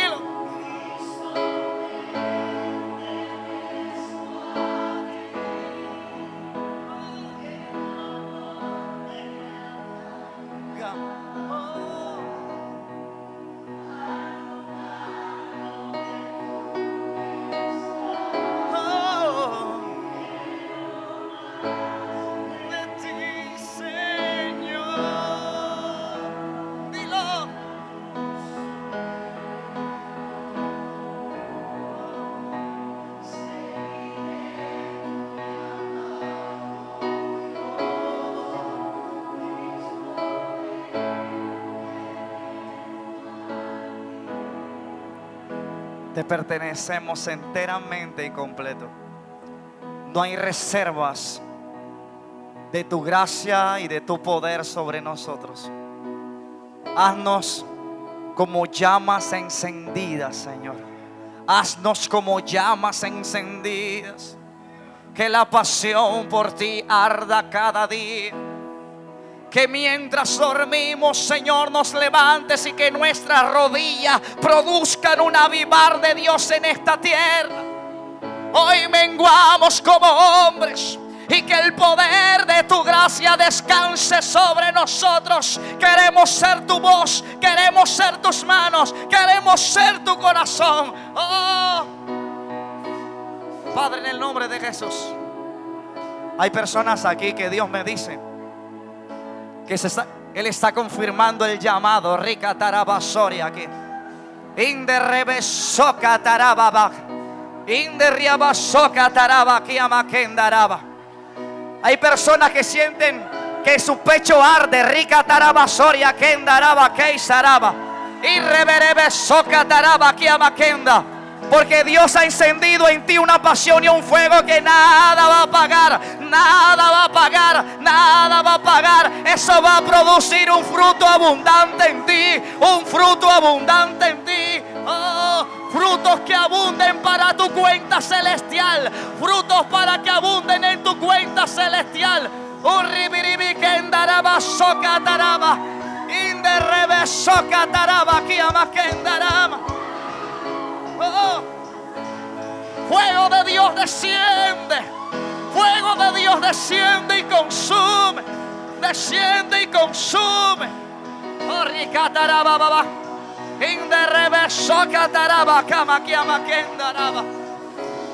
Hay más de Dios, hay más de Dios, hay más de Dios, hay más de Dios. Oh, hay más de Dios. Oh, dale libertad al Espíritu, dale libertad al Espíritu. Algo maravilloso está haciendo Dios en esta tarde. Él me dice, yo he descendido con mi Espíritu porque quiero empoderarte, quiero empoderarte. No vas a ser el mismo, no vas a ser el mismo.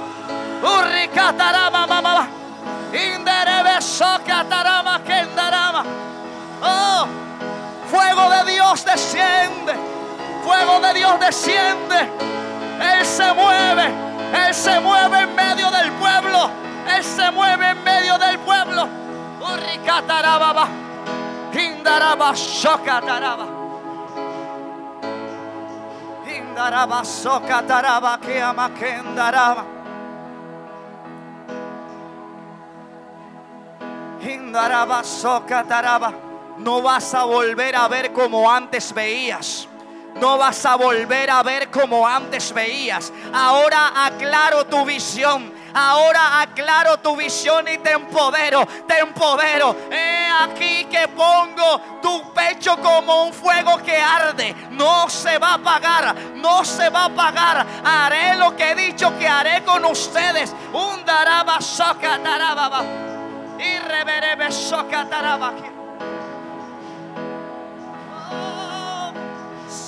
A Dios aquí.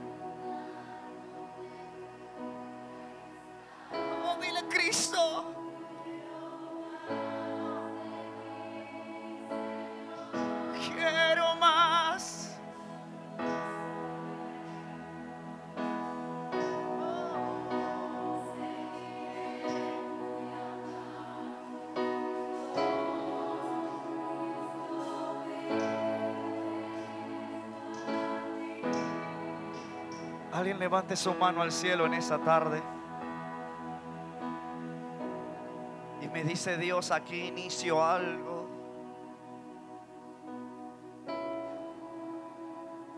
Dice Dios, aquí inicio algo. Yo siento a Dios aquí. Yo siento como el fuego de Dios nos cubre. Siento como arde su fuego aquí.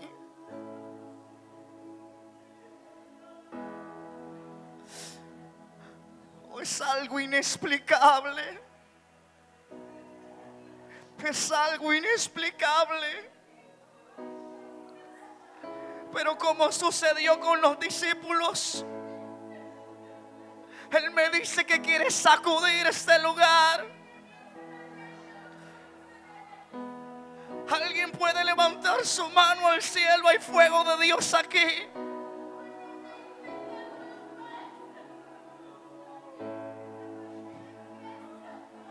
Como el día, como el día de Pentecostés. Oh.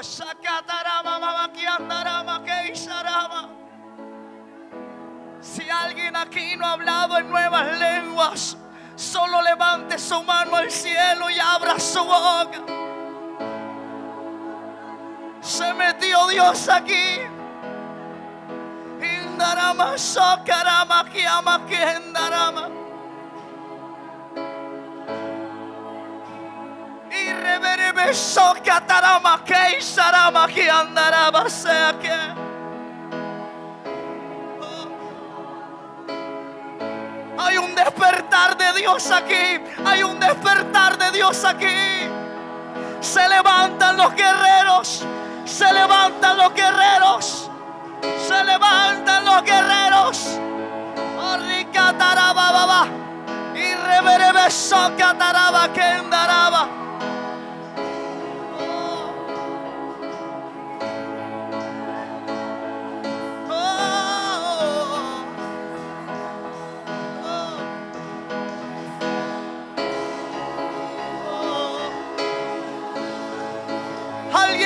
Esa boca. Alguien adore a Cristo esta noche.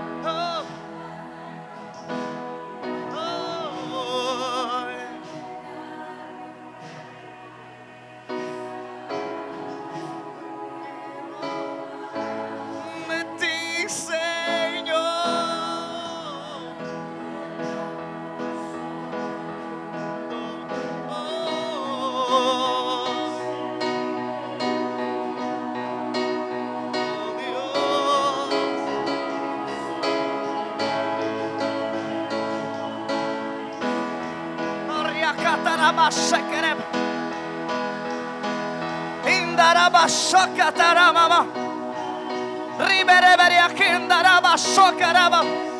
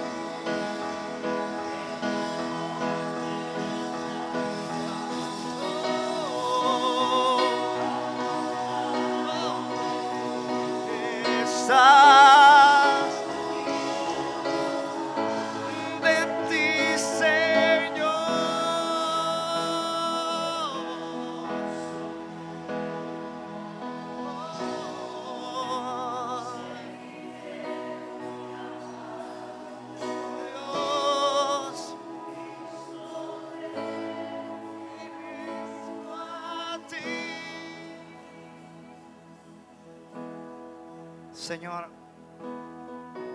lo que aquí estás haciendo es algo extraordinario. Es algo tan extraordinario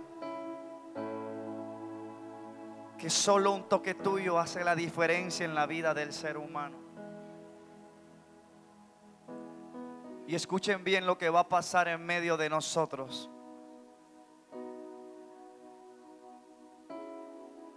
Llegará momentos en donde tus noches pasarán a ser vigilias en su presencia. Llegarán momentos donde su espíritu te levantará del mejor sueño que tengas para que ahora Él te empodere de lo que tiene para ti. Y dice el Señor, he aquí que los entro a otro nivel de gracia y de poder, de autoridad, dice el Todopoderoso, de autoridad. Yo revisto mi iglesia.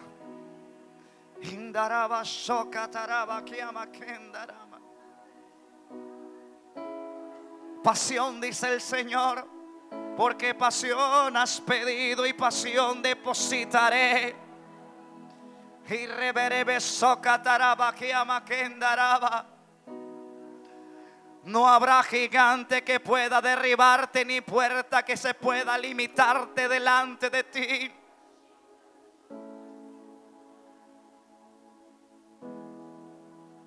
Él será tu galardón. Él será tu galardón. Padre, en el nombre de Jesús, gracias quiero darte. Nos sorprendiste. Porque vinimos a un seminario, pero estamos siendo llenos de ti. Estamos siendo llenos de ti. Estamos siendo llenos de ti. Perdónenme si no puedo parar eso. Pero esto no viene de mí. Esto no viene de mí. Eso procede de Él, del Padre de las Luces, en el cual no hay mudanza ni sombra de variación.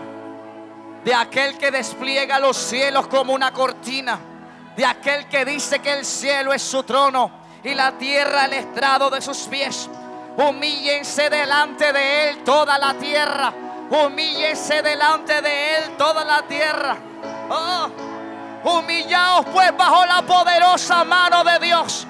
Y Él os exaltará cuando fuere tiempo. Oh, humillaos, humillaos, humillaos bajo su mano poderosa.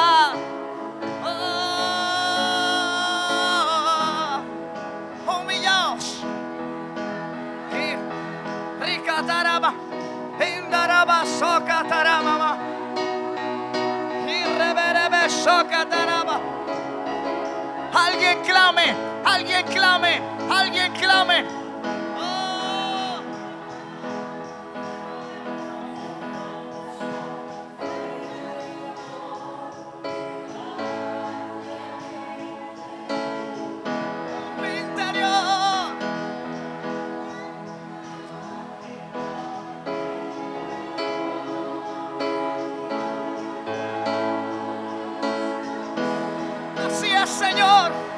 Lo que anhelamos.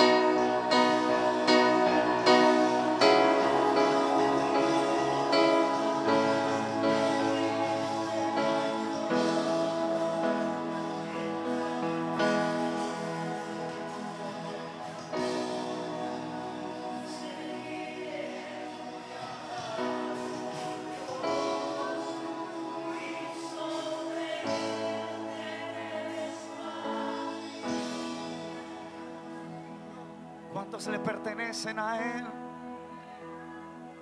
Oh, esto es algo indescriptible. Esto es algo indescriptible. Él ha descendido hasta este lugar para abrazarnos y decirnos, he aquí yo estoy con vosotros.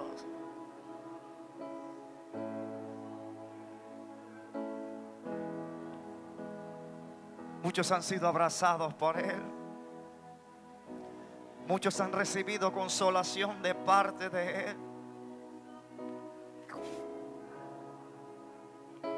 Y tengo buena noticia para muchos de ustedes que han bebido de este río esta tarde.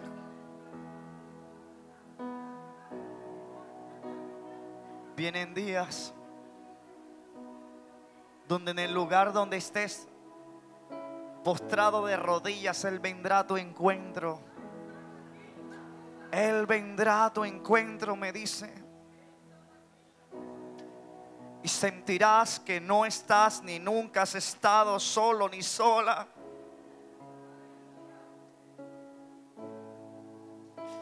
Oh, Sarababa. Oh. Y Shekerebe que andarama. Irria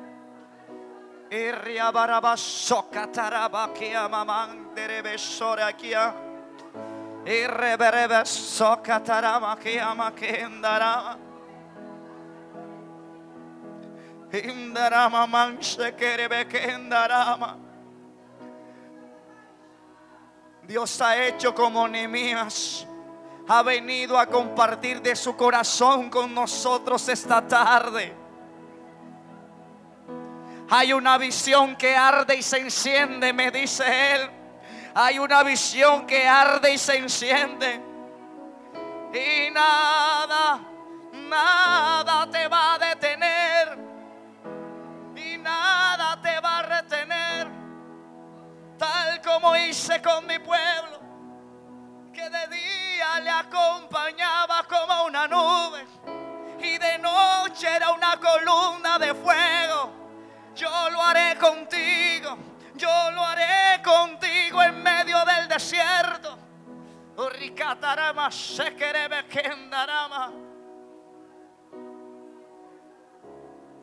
Oh, gracias Señor. Oh, alguien puede darle gracias. Alguien puede darle gracias a Él. No temas, porque yo estoy contigo. No desmayes, porque yo soy tu Dios. Y siempre te sustentaré con la diestra de mi justicia. No temas, no temas, no temas. Él te dice, no temas temas. Yo veo una bandera. Esa bandera se llama victoria. Hoy se levanta en medio de este lugar. Hoy se levanta en medio de tu situación. Hoy se levanta. Hoy se levanta una bandera que señala que para ti no es la derrota que fuiste llamado para la victoria. Él te dio la victoria en la cruz del Calvario. Oh, por lo tanto, toda fuerza contraria tendrá que retroceder. Tendrá que retroceder. Oh, se levanta Dios sus enemigos se esparcen. Se levanta Dios y sus enemigos se esparcen. Hay una guerra. Hay una confrontación. Y Dios te dice, no temas. Yo estoy contigo, pueblo mío. Y estoy aquí para defenderte. Estoy aquí para cuidar